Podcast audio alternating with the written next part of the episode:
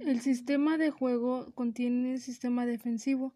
El sistema defensivo es la forma de distribuir a los alumnos jugadores en la cancha de tal forma que permita detener con éxito la mayor parte del ataque rival. El fundamento entre que estos existen son dos. El defensivo, uno de ellos es 1, 3, 1 y 2. 6 adelante. 3, 2, 1, 6 atrás.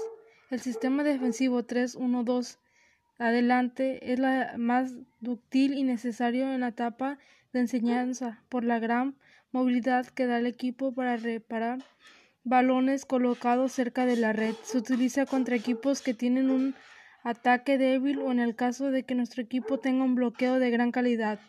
La designación del sistema se hace contando a los jugadores por la línea que se forma en la red hacia atrás y que reciben los nombres del bloqueo cobertura y defensa respectivamente.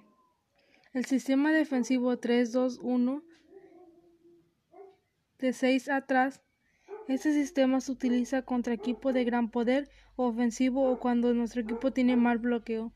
La finalidad de este cambio de posición del jugador 6 es concentrar mal, es concentrar más gente en el lugar donde llegan los remaches.